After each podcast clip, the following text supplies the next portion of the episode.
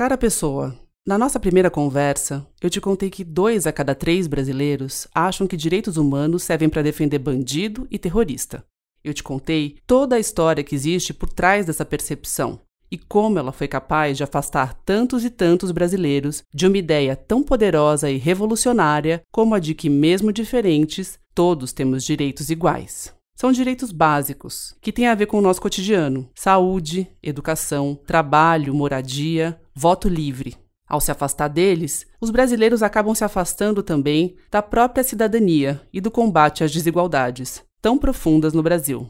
Lembra da Sheila de Carvalho, advogada de direitos humanos premiada pela ONU como uma das 100 pessoas negras mais influentes do mundo? Há um interesse de uma parcela da sociedade, a menor parcela da sociedade, né, que se vale e se beneficia dessa estrutura de desigualdade social, de que direitos humanos não seja uma agenda popular, de que direitos humanos não seja uma agenda que as pessoas consigam se reconhecer e lutar por isso. A Sheila apareceu nas nossas conversas sobre direitos humanos não serem só direitos dos manos e sobre o papel da desigualdade nessa dinâmica. Eu vou te contar porque eu chamei a Sheila de volta para nossa conversa de hoje. A Sheila integra o Comitê Nacional de Prevenção e Combate à Tortura, criado em 2013 a partir dos relatórios da Comissão da Verdade, que investigou os crimes praticados pela ditadura militar no Brasil e reconheceu a prática sistemática de tortura nas prisões do país. A gente já sabe que direitos humanos vão muito além da questão da criminalidade violenta e do sistema de justiça criminal. Mas a gente também sabe como pode ser difícil entender que ser preso é perder a liberdade, sim, mas continuar tendo todos os outros direitos. A gente está pleiteando o mínimo de dignidade quando a gente está falando de cárcere. Não faz parte da pena o tratamento indigno. E é isso que a gente tem visto na lógica como são operacionalizados os sistemas de privação de liberdade. A Sheila já visitou presídios de norte a sul do país e conhece de perto os problemas que existem dentro das prisões brasileiras superlotação, presos sem condenação ou pior, inocentes presos, discriminação, racismo. Tudo isso faz com que a própria ideia de justiça se confunda com aquilo que ela pretende prevenir ou remediar: a violência, as violações de direitos e a morte. Hoje, nós vamos falar sobre o principal destino de quem é julgado criminalmente no Brasil: as prisões.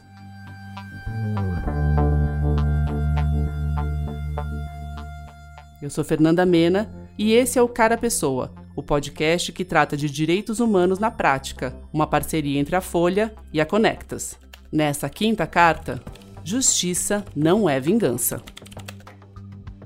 Antes, eu preciso explicar para você o que é o sistema de justiça criminal e por que ele está cheio de problemas históricos, processuais e estruturais. Para isso, eu vou dividir o sistema em três fases. A primeira está centrada no trabalho das polícias. Elas podem pegar no flagra alguém cometendo um crime ou receber uma denúncia e dar início a uma investigação. O resultado dessa investigação precisa do aval do Ministério Público, que dá um ok para que ela vire um processo criminal. A segunda fase acontece no âmbito do Poder Judiciário.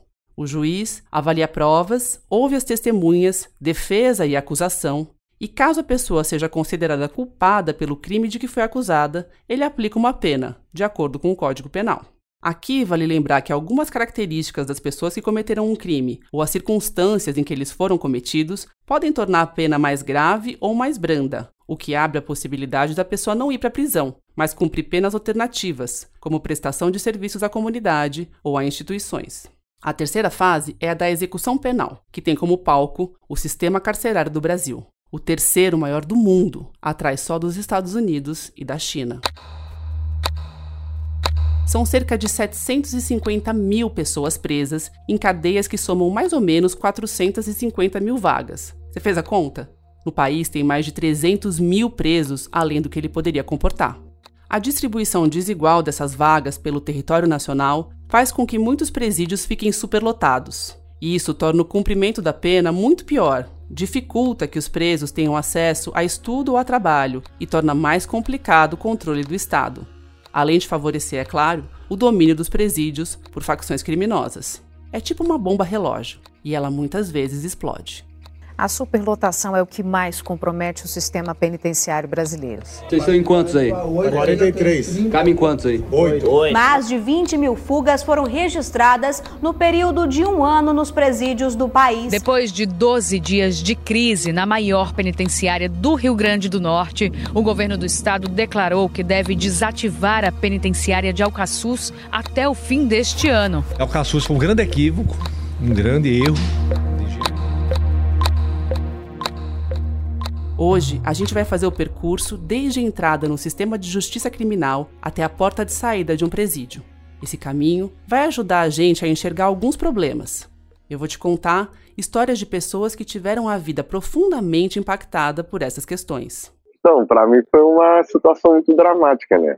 Porque é, do nada eu ser apontado por um crime e já ser preso assim, se ao menos ter ter a oportunidade de me defender, né? Esse é Danilo Félix Vicente de Oliveira. Ele tem 25 anos, mora em Niterói, no Rio de Janeiro. É casado e tem um filho pequeno. Ele foi preso injustamente no dia 6 de agosto de 2020, depois de ter sido reconhecido por uma foto dele de 2017, postada numa rede social. Ele ficou 55 dias na cadeia. Entrar no sistema penitenciário, conhecer o sistema penitenciário assim de uma forma que eu falar, covarde, de uma forma tão covarde assim, pra mim foi a gota. Porque a gente vê diversas covardias, diversos tipos de coisas acontecendo na televisão, mas a gente não imagina o que vai acontecer com a gente, né? Então, querendo ou não, isso aí é uma tatuagem que fica para sempre, é como se fosse uma tatuagem, fica para sempre na gente. Ex-presidiário, é, passar por isso, as lembranças.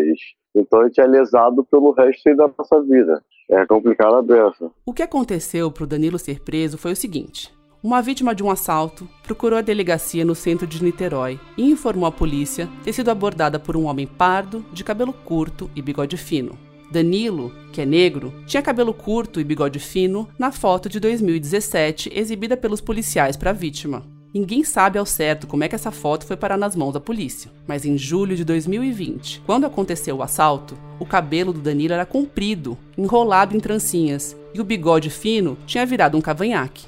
Aí foi assim que eu fui preso, cabelo grande e é de trança, e a foto que virou minha, eu tava com o cabelo baixo na máquina 1, disfarçado na zero. Então tava totalmente diferente, eu tava de cavanhaque também, às vezes eu deixava a barba crescer, Aí não quiseram nem saber. Jogaram lá, me prenderam, me deixaram lá. Só depois que viram que realmente era eu, eu, como inocente, pagando por algo que eu não fiz, o culpado estava na pista, estava na rua solto. Então foram dois, dois erros. Danilo diz ter passado fome, doença e desespero na prisão. A gente nunca chega a pensar que vai acontecer assim com a gente, porque foi do nada, né? Foi um estouro.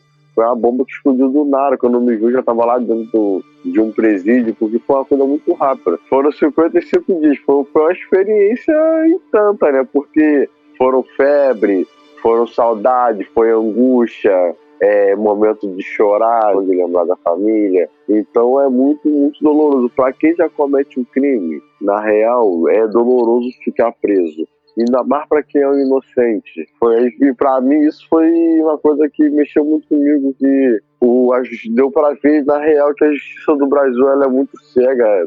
É, para a gente que é menos favorecido como preto, como é, tipo, é, periférico da periferia da favela. Amigos e familiares de Danilo denunciaram o caso, que foi parar na campanha Justiça para os Inocentes criada por 342 Artes, Ordem dos Advogados do Brasil no Rio de Janeiro e Mídia Ninja. A campanha aponta falhas nos processos de investigação que costumam envolver jovens negros e pobres. No dia do julgamento, foi organizado um ato em frente ao Fórum de Niterói.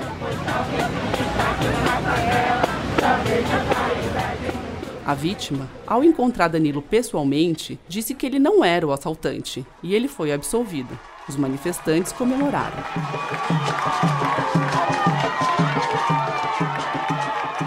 Nesse caso, a justiça chegou, mas já chegou tarde. Aham. Uhum. Eu saio muito abalado, eu saio também assustado, né? Com medo de sair na rua. Fica um trauma, fica sequelas. É o medo de acontecer de novo. É é relembrança, às vezes, até na hora quando eu durmo Quando eu tô, às vezes, em casa fazendo alguma coisa, uma lembrança do momento que eu passei lá dentro. Então é muito complicado. Toda hora vem lembrança, lembrança. Estou passando por psicólogo, psicólogo, tratando, né?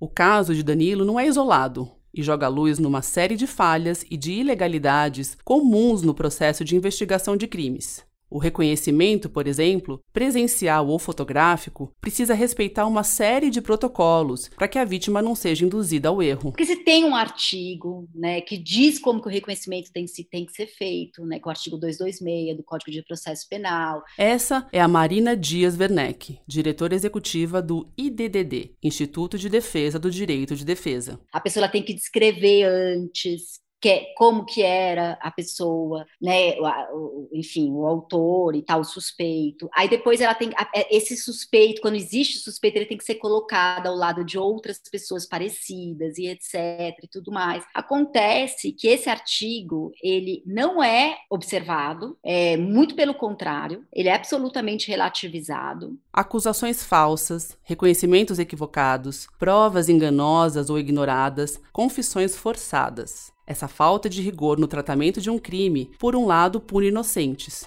e, por outro, favorece a impunidade.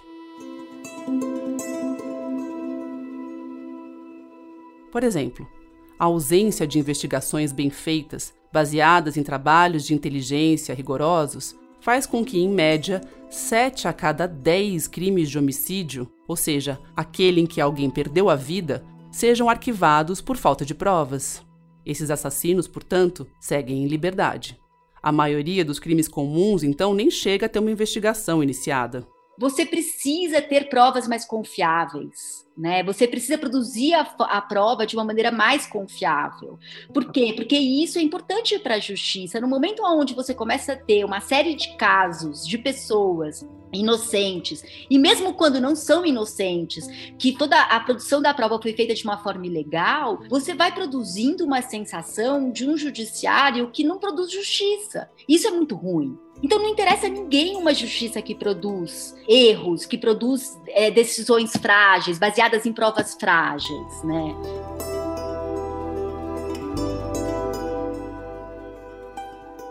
A gente não tem noção do tamanho desse problema por aqui.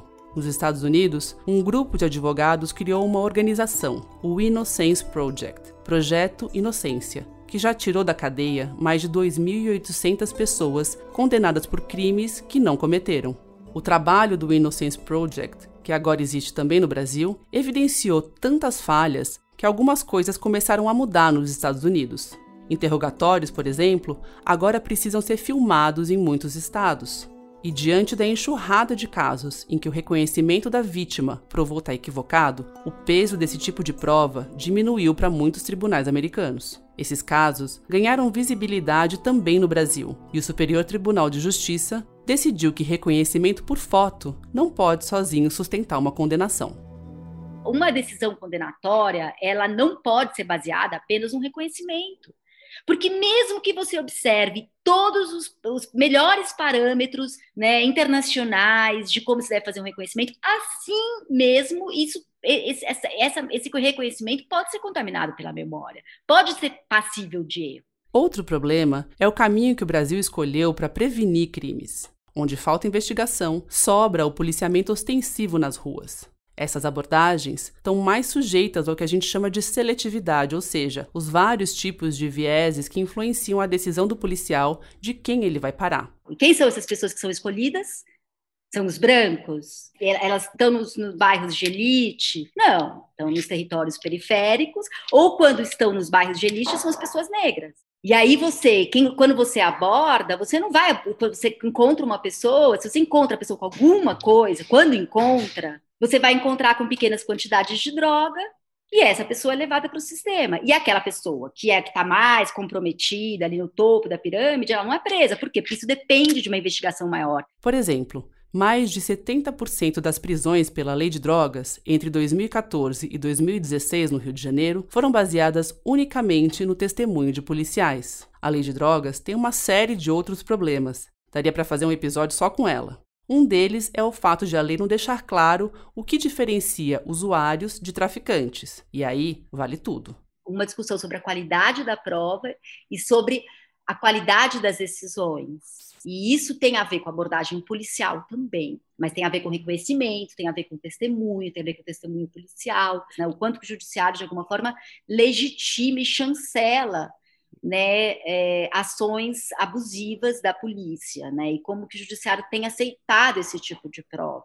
E, no fundo, quando ele faz isso, ele, de alguma forma, é, deixa também o executivo numa, numa, situação absolutamente tranquila, de não precisar capacitar sua polícia, de não precisar investir na investigação. Então, assim, é um sistema muito que está funcionando muito bem, né, para o propósito que ele quer, que é de prender pessoas negras, jovens e etc. Segundo informações de 2019 do Anuário Brasileiro de Segurança Pública, metade dos presos brasileiros tem menos de 29 anos. Quase 7 a cada 10 são negros e mais de 70% não têm o ensino médio completo. No vídeo da campanha Justiça para os Inocentes sobre o caso de Danilo Félix, o juiz André Nicoliti aponta a relação entre a cor da pele de quem está nos presídios e o nosso passado escravagista.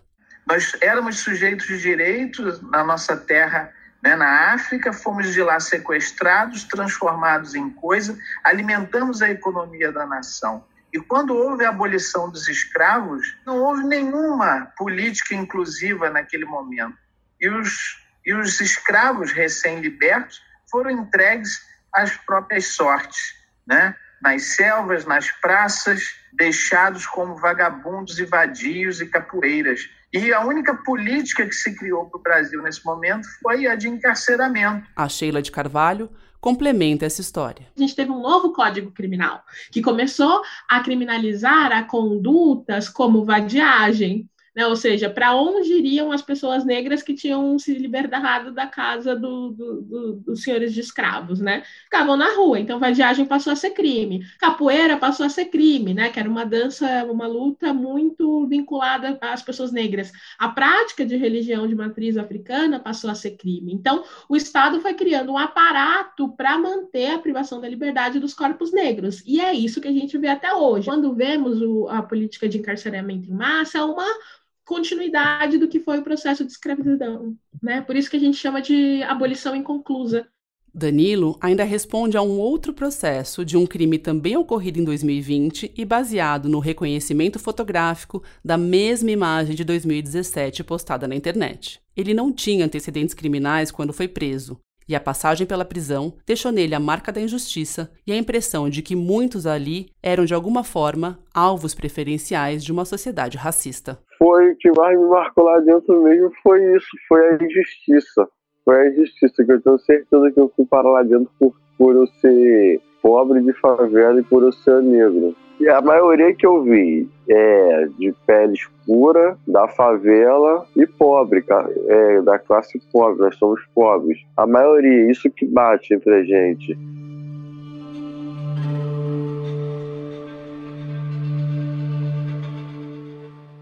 Essa história que o Danilo relata, de um perfil muito específico dentro do presídio onde ele passou 55 dias, está longe de ser algo incomum. Aliás, ela é uma constante. Olha, eu entrei no serviço, no, no sistema penitenciário, em 1989. Talvez você já tenha reconhecido pela voz. Esse é o médico Drauzio Varela. Em 89, ele começou a trabalhar voluntariamente na Casa de Detenção do Carandiru, em São Paulo, em uma pesquisa sobre a prevalência do vírus HIV entre os presos. Em 1989, nós tínhamos no Brasil 90 mil presos, 90 mil homens presos. Mulheres presas eram pouquíssimas. Agora, no sistema brasileiro, ninguém sabe ao certo, porque todo dia entra gente, sai gente das cadeias, mas nós temos aí perto de uns 720, 750 mil presos. Eu fui checar os números mais atualizados. Em unidades prisionais, sem contar delegacias, o Brasil tem 758.676 presos. Os dados são do Departamento Penitenciário Nacional e foram divulgados em fevereiro de 2019. Contando as pessoas que estão presas em delegacias, o total passa de 770 mil. Ou seja, desde que o Drauzio começou a trabalhar no Carandiru, a população de pessoas presas no Brasil cresceu muito. Chegamos a essa situação de prender oito vezes mais do que prendíamos 30 anos atrás. As cidades brasileiras ficaram mais seguras, Não quer dizer que nós não tenhamos que prender. Lógico, eu também nem sei como poderia ser resolvido. Eu quero que o ladrão que está assaltando na esquina da minha casa seja preso. Mas eu tenho que ter consciência de que isso não vai reduzir a violência urbana. Além de não resolver o problema da violência, as condições do sistema penitenciário acabam gerando outros problemas. Quando você coloca os seres humanos nesse, nesse tipo de condição, o Estado não tem condição de protegê-los. Você tem um. Pega o Cadeão de Pinheiros, por exemplo, que é uma cadeia que eu conheço bem em São Paulo. Você tem celas que foram preparadas para receber máximo de 15 prisioneiros. E você tem todas elas mais de 30. Quer dizer, você tem 15 camas e tem 30 e tantas pessoas. Como é que as pessoas se organizam num espaço limitado como esse? Elas têm que estabelecer regras, e essas regras têm que ser obedecidas. E quais são essas regras? Essas regras são as regras que a maioria vai estabelecer. Poder é um espaço abstrato que não fica vazio de jeito nenhum, é imediatamente ocupado. Quem é que vai, vai ocupar essa posição de oferecer segurança para quem chega na cadeia? É o crime organizado. Eu queria fazer uma pausa aqui para te contar a história de um experimento científico que eu lembrei enquanto eu conversava com o Drauzio. Em 1971, um professor de psicologia chamado Philip Zimbardo, da Universidade Stanford, na Califórnia, resolveu investigar como pessoas supostamente boas poderiam se comportar muito mal a depender do seu entorno e do poder que lhes era dado. Ele escolheu simular uma cadeia para isso. So I did a study at Stanford University 40 years ago. Zimbardo selecionou 24 alunos para participar do estudo. No sótão da universidade foi construída a réplica de uma prisão. Metade dos alunos eram guardas, a outra metade prisioneiros. Os guardas receberam uniforme estilo militar, cacetetes e óculos escuros. Para deixar a situação mais real, os alunos do grupo de prisioneiros foram presos em suas casas por policiais de verdade e passaram pelo processo padrão de identificação. Tiveram de dar digitais, tirar fotos, foram informados dos seus direitos e aí foram presos. Ganharam um uniforme e um número. The prisoners are put in these degrading little outfits. We take away their names, they become numbers, they are de-individuated. Demorou pouco para as coisas saírem dos trilhos. No segundo dia, teve uma rebelião. Os guardas retaliaram os presos com extintores de incêndio. E a contagem dos detentos, que era para ser um procedimento de rotina, para memorizar os números de identificação, virou uma sessão de humilhação. Houve tortura psicológica, castigo na solitária e um dos estudantes presos entrou em greve de fome. Um segundo estudante preso teve um colapso nervoso e pediu para abandonar o estudo. Resumindo, o experimento que deveria durar semanas acabou em seis dias e mostrou que tanto a divisão em grupos, estilo nós contra eles, como o exercício de poder sem controle leva a abusos, criando uma espiral de violência.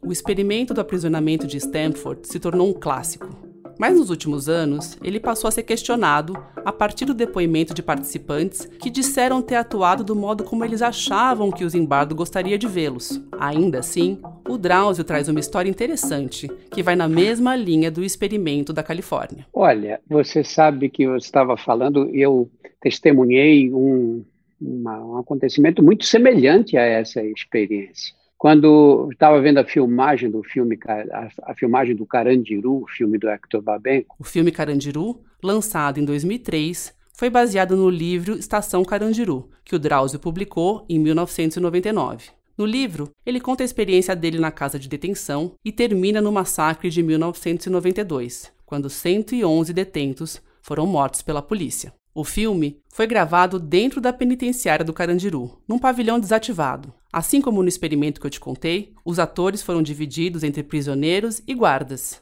O Drauzio ainda trabalhava por lá na época das filmagens, e um dia foi conversar com o diretor e amigo Hector Babenco depois dos atendimentos. E tinha uma comissão de atores ali para falar com ele. Ele falou: manda, manda entrar.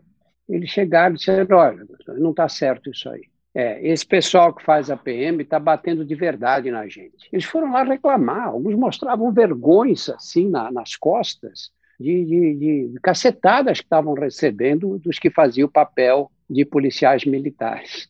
Exatamente a mesma situação. Né? Eu acho que, que quando você divide as pessoas em grupos antagônicos, você cria condições para violência. Além do Estação Carandiru, Drauzio escreveu dois outros livros sobre as prisões brasileiras em que trabalhou. Um sobre carcereiros e outro sobre prisioneiras mulheres. No livro Carcereiros, eu conto a história de um, de um, de um funcionário, de um carcereiro que eu conheci bem, um cara enorme de forte, sabe? E ele era um, um, cara tranquilo, nunca brigou na rua, acho que nem precisava de brigar, porque os outros tinham medo do tamanho dele.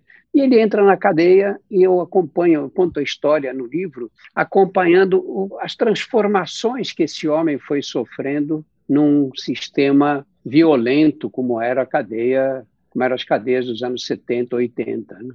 E ele, no fim, vira um, um torturador Lembra que eu te falei que as condições da cadeia acabam gerando mais problemas? Pois é, nosso sistema penitenciário é construído em volta da ideia de punição e não de recuperação. Nunca foi a filosofia, a recuperação, dar uma, uma nova chance para o indivíduo, sempre foi a de fazê-lo sofrer. Só que as pessoas não ficam presas para sempre no Brasil e os maus tratos sofridos na prisão terminam se voltando contra quem fechou os olhos para eles. Só que a sociedade não se dá conta que isso se volta contra ela mesma, porque essas pessoas não vão passar o resto da vida presas. Elas vão ser condenadas a cumprir determinado período é, enjauladas. E quando elas saem, elas saem provavelmente muito piores do que entraram, porque passaram por essa violência toda do cárcere e, além disso, estabeleceram relações com, com criminosos. Essas relações que se estabelecem dentro da cadeia têm muito impacto fora dela. Um exemplo bem claro disso aconteceu depois do massacre do Carandiru de 92. A repercussão dos 111 assassinatos, você deve imaginar, foi enorme.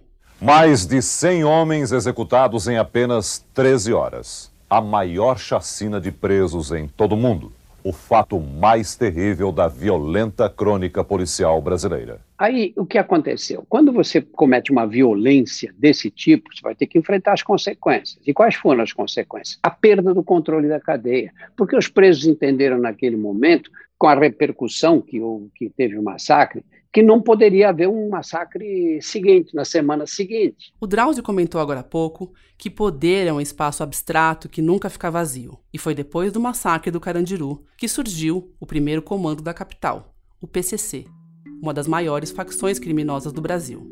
O vazio foi preenchido.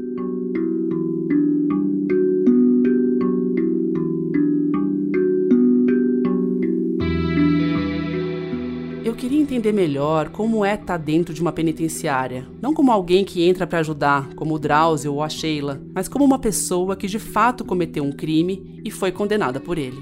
Eu queria entender o que é estar tá no grupo dos presos, cumprir sua pena e sair pela porta da frente. Por isso, eu liguei para o Emerson Ferreira. Hoje, ele é formado em psicologia e dirige uma ONG chamada Reflexões da Liberdade, que faz um trabalho de prevenção da criminalidade com jovens que, como ele há 10 anos, procuram se encontrar na vida. Quer saber o que o Emerson fez para ser preso? Ele, assim como um terço dos presos brasileiros, foi condenado por tráfico de drogas, o crime sem vítima que mais prende no Brasil. Eu sempre desejei ser alguém melhor na minha vida, mas eu entendi em determinado tempo que ser alguém melhor era ter mais dinheiro. Ele cresceu e mora até hoje em Embu das Artes, que está entre os municípios mais violentos de São Paulo. A família do Emerson era pobre. Ele trabalhou desde muito cedo, mas ganhava mal. 14, 15, 16, trabalhei 10 horas por dia para ganhar 600 reais e eu ficava extremamente indignado, eu não entendia muito bem. É, quando quatro pessoas sentavam né, sob o meu atendimento numa, no, no, restaurante ali e gastavam 500 reais, que era praticamente o que eu ganhava. Né? E aí eu não entendia que isso tinha um nome, que era desigualdade social. Para mim, aquelas pessoas eram ricas, eu era pobre, e eu não, não engolia aquilo. Com 16 anos, eu comecei a frequentar as festas. Nas festas, eu percebi aquilo que era já extremamente presente na minha realidade, que era a atividade criminal. A experiência do Drauzio com os presos fez ele desenvolver um olhar especial para a desigualdade que incomodava tanto o Emerson. Nós temos que pensar nisso, que quando você submete as pessoas a um ambiente de muita pobreza, a um ambiente que, em que eles não têm acesso, que não, têm, não conseguem vislumbrar uma saída, uma melhora da, da qualidade de vida, das condições de vida, você condena uma parte enorme da população a correr risco de desenvolver comportamentos violentos. Então, isto é um gerador de conflito o tempo inteiro. E nós temos que ter esse entendimento. E você só tem esse entendimento quando você chega perto dessa realidade. Porque, na teoria, o, o impacto é muito menor, não é? Nessas, o crime pode ficar tentador demais. E aí aparece o tráfico. É a solução mais fácil, está ao alcance da mão. Pega uma coisa aqui, leva para lá. Você não precisa se deslocar muito e pode ter o que você nunca teve. E aí sim você tem um caminho que muitas vezes não tem mais volta. Né? Então, numa visão empreendedora, eu vi nas festas que era possível ganhar dinheiro vendendo droga. Peguei meu pagamento, investi 300 reais para comprar cocaína na época, era cocaína, e eu misturei com mais um tanto de xilocaína em pó, que na época vendia na farmácia, rendeu um tanto de droga e eu fui vender na festa. Em dois dias, num sábado e num domingo, eu ganhei mais dinheiro do que no mês inteiro trabalhando. Depois de um tempo, o Emerson acabou sendo preso por tráfico. Mesmo sendo réu primário, recebeu uma sentença de oito anos. Essa experiência foi muito terrível, assim, foi muito foi muito forte, foi muito traumatizadora, posso resumir nessas palavras. Eu sentia que, eu, eu sabia que o meu cachorro na, minha, na casa dos meus pais estava sendo melhor cuidado do que eu dentro da prisão. Então, as condições do ambiente prisional é revoltante e levam o indivíduo a, a, a desejar é, dissolver esse ódio vivenciado em novas práticas na rua, sabe? Porque é aquilo. Enquanto você está passando por, essa, por essas condições, tem a cultura criminal que está ecoando na tua cabeça. Nossa, isso aqui é ruim demais, não sei o que, tal, tal, tal. E você vai ficando bruto também, assim como os funcionários vão ficando bruto. Então é um ciclo vicioso, é uma escassez de pontos positivos e que você acaba só patinando nos pontos negativos e cada, cada lugar que você olha, cada situação que você vivencia é um trauma, é, um, é uma oportunidade de você se amargurar mais ainda. O Emerson percebeu, ali dentro da cadeia mesmo, que se ele não quebrasse um ciclo vicioso, ia acabar sendo preso de novo em pouco tempo, como ele viu acontecer com tanta gente. Quatro a cada dez pessoas que passam pelo sistema prisional brasileiro acabam voltando para trás das grades depois de serem libertos e seguir minha vida aí com base na educação. Ele começou a estudar psicologia dentro da cadeia. Leu mais de 150 livros enquanto cumpria a pena. E como ele é psicólogo, né? Eu comentei com ele sobre o experimento de Stanford. Mostra do quão forte, até mesmo numa simulação, é o ambiente cultural de uma prisão. A saúde psíquica principalmente dos agentes penitenciários, da equipe que cuida do sistema prisional, isso também é um cuidado que é muito fundamental, porque o ambiente prisional ele é um jogo de poder muito intenso, ele é um, como dizia, né, um barril de, de pólvora muito muito intenso também e que causa traumas, inevitavelmente causa trauma, tanto no, no, no agente prisional, né, no, no, servidor público, quanto também nas pessoas em cumprimento de pena. Quando o experimento de Stanford foi interrompido, guardas e prisioneiros voltaram para a vida de antes. Na vida real, a saída do sistema penitenciário é bem diferente. O Emerson ficou preso em regime fechado durante cinco anos. Depois passou para o livramento condicional. Ele cumpriu o resto da pena em liberdade, incondicional, ou seja, ele tinha de se apresentar a uma autoridade de tempos em tempos e assinar um documento. Depois que eu terminei de assinar a condicional, veio um oficial de justiça em casa com um papel falando sobre aquela pena de multa, né? Que, e aí eu entendi que a pena de multa era, era um valor que eu deveria pagar para o Estado, né? E no meu caso, 1.200 dias de multa deu 17 mil reais. E aí eu pensei comigo, mas o que, que eu vou fazer para pagar essa multa? Eu vou roubar? Vou vender droga? Sim, depois de sair da cadeia, na qual ele entrou vindo de um contexto de pobreza, como boa parte da massa carcerária, o Emerson recebeu uma multa de 17 mil reais. Ele descobriu que se não pagasse, não seria preso de novo, mas perderia o acesso a documentos essenciais para o exercício da cidadania, como o título de eleitor. Então, além de não poder votar, ele perdeu também acesso a outros documentos que exigem o título de eleitor em dia, como o passaporte. A vida foi generosa comigo. Em 2015, recebi uma oportunidade para ir para a Espanha, ficar 21 dias na Universidade de Salamanca, é, fazendo um intercâmbio lá e estudando a língua espanhola. E aí eu fiquei muito empolgado, fiquei muito feliz. Putz, tinha três anos que eu tinha saído da prisão. Falei, nossa, vou para fora do Brasil, meu Deus, que legal. Aí comecei na jornada de, de juntar os documentos para tirar o passaporte. Na primeira semana já fui decepcionado. Por quê? Porque o título de eleitor, que é fundamental para que você tire o passaporte, meu título ele estava bloqueado justamente porque eu não tinha pago a pena de multa. O Emerson passou por um longo processo até que o Instituto Humanitas 360 ajudou ele a entrar com uma ação na justiça que conseguiu suspender a pena de multa. Só aí ele conseguiu ter acesso a um direito humano, de ter um título e eleger seus representantes políticos. E eu percebo que isso é como é quase como uma prisão perpétua, porque os muros físicos, você consegue tirar a sua vida dos muros físicos, mas tem uma série de muros invisíveis burocráticos travando, atravancando a vida do, da pessoa que passou pelo sistema prisional. Uma pena perpétua. É assim também que a Marina do IDDD enxerga a pena de multa. Não, assim, é, é, super grave essa história da pena de multa, porque vira uma coisa meio de uma pena perpétua para a pessoa,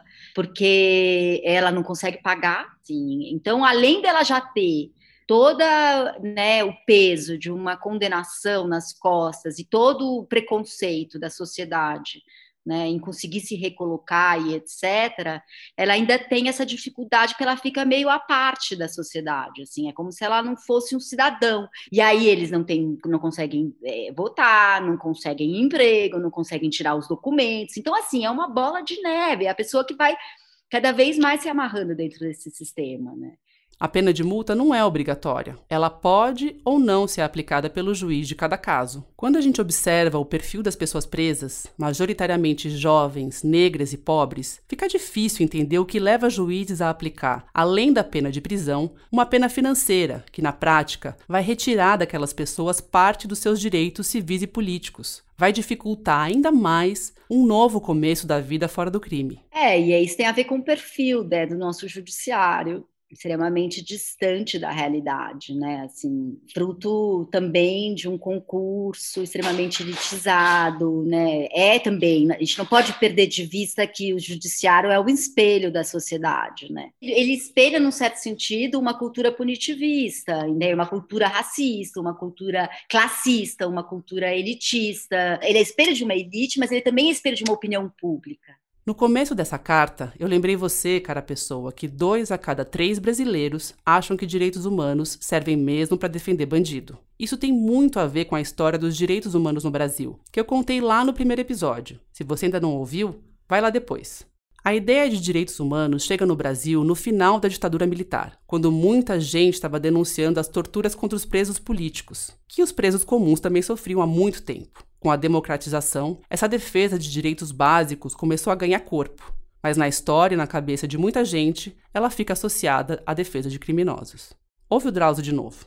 Eu acho que esse foi o ponto fundamental. E, e, a imprensa, especialmente, sempre focou muito nesse assunto, porque, olha, eu peguei ainda uma época de cadeia que os presos eram torturados, que apanhavam, e apanhavam de verdade, não é que tomavam um tapa, não, apanhavam com cano, sabe? É uma coisa muito brava, muito violenta. E, e, e aí os grupos que começaram a fazer a defesa desses presos normalmente er, eram grupos já de alguma forma ligados a, a, a combater a tortura dos presos políticos no início, que depois estenderam esse, essa, essa ação para os presos, presos comuns. E a sociedade entendeu que, que isso só servia para defender os interesses dos presos e os direitos deles. E se, como a Marina disse, o judiciário brasileiro for um espelho da opinião pública, quer dizer que aqueles que definem o destino de tantos brasileiros que cometeram erros ou que foram injustamente acusados deles, também está contaminado por essa ideia. Talvez isso explique a aplicação da pena de multa a quem não vai ter como pagar esses valores e vai ficar com a vida toda atrapalhada. Talvez isso também explique por que medidas cautelares e penas alternativas previstas em lei são tão pouco aplicadas pelo judiciário brasileiro, que privilegia a pena de prisão, mesmo sabendo da superlotação, mesmo sabendo do domínio dos presídios por facções criminosas. Né? Então, assim, é isso, o encarceramento em massa, ele, ele, ele corre junto com o aumento da violência, com o fortalecimento das organizações criminosas, quer dizer, é uma coisa que a gente está alimentando, a gente aposta todas as nossas fichas na prisão como uma forma de responder aos conflitos sociais. Isso tem, tem, tem funcionado? Temos reduzido a, a violência? A Marina avalia que quebrar o ciclo da violência implica em pensar novos paradigmas de justiça para além da prisão. É assim: o modelo que a gente usa, chamado de justiça retributiva, identifica o crime, o judiciário aplica a pena e a prisão retira a pessoa da sociedade para depois tentar incluir ela de novo. Mas acho que a essa altura já está claro que esse processo de inclusão fica bem mais difícil depois da experiência da prisão como ela é por aqui. É como o Drauzio falou: o sistema não foi pensado para recuperar ninguém, mas para fazer as pessoas sofrerem. Um outro jeito de olhar para a mesma situação de conflito é chamado de justiça restaurativa. A Marina explica. Um crime não acontece do nada. Normalmente, por trás de um crime, existem camadas e mais camadas de conflitos, que se não forem olhados, se não forem trazidos à tona, você não quebra com o ciclo da violência. E a justiça restaurativa, ela justamente faz isso. O que, que a justiça restaurativa faz?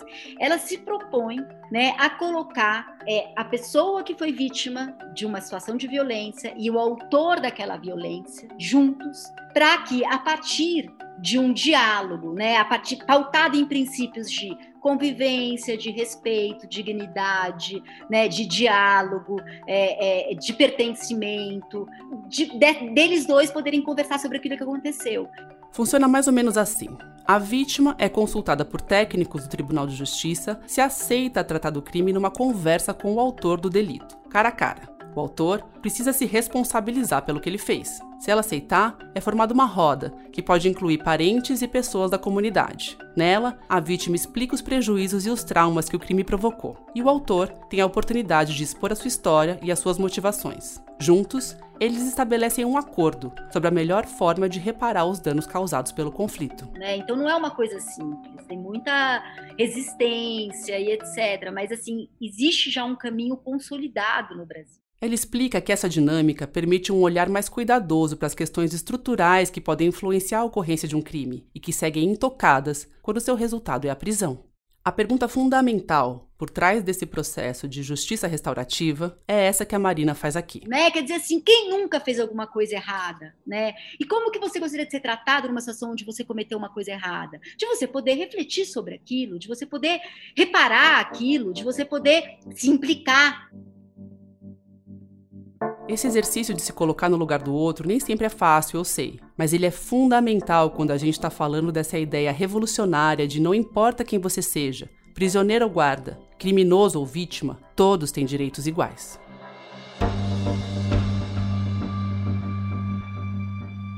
No próximo episódio, dia 20 de novembro, a gente vai falar de privilégio, de branquitude e de racismo estrutural. Esse foi o Cara Pessoa, podcast sobre direitos humanos, que é uma parceria da Folha com a Conectas. Eu sou Fernanda Mena, a edição de som é de Natália Silva, que assina comigo o roteiro.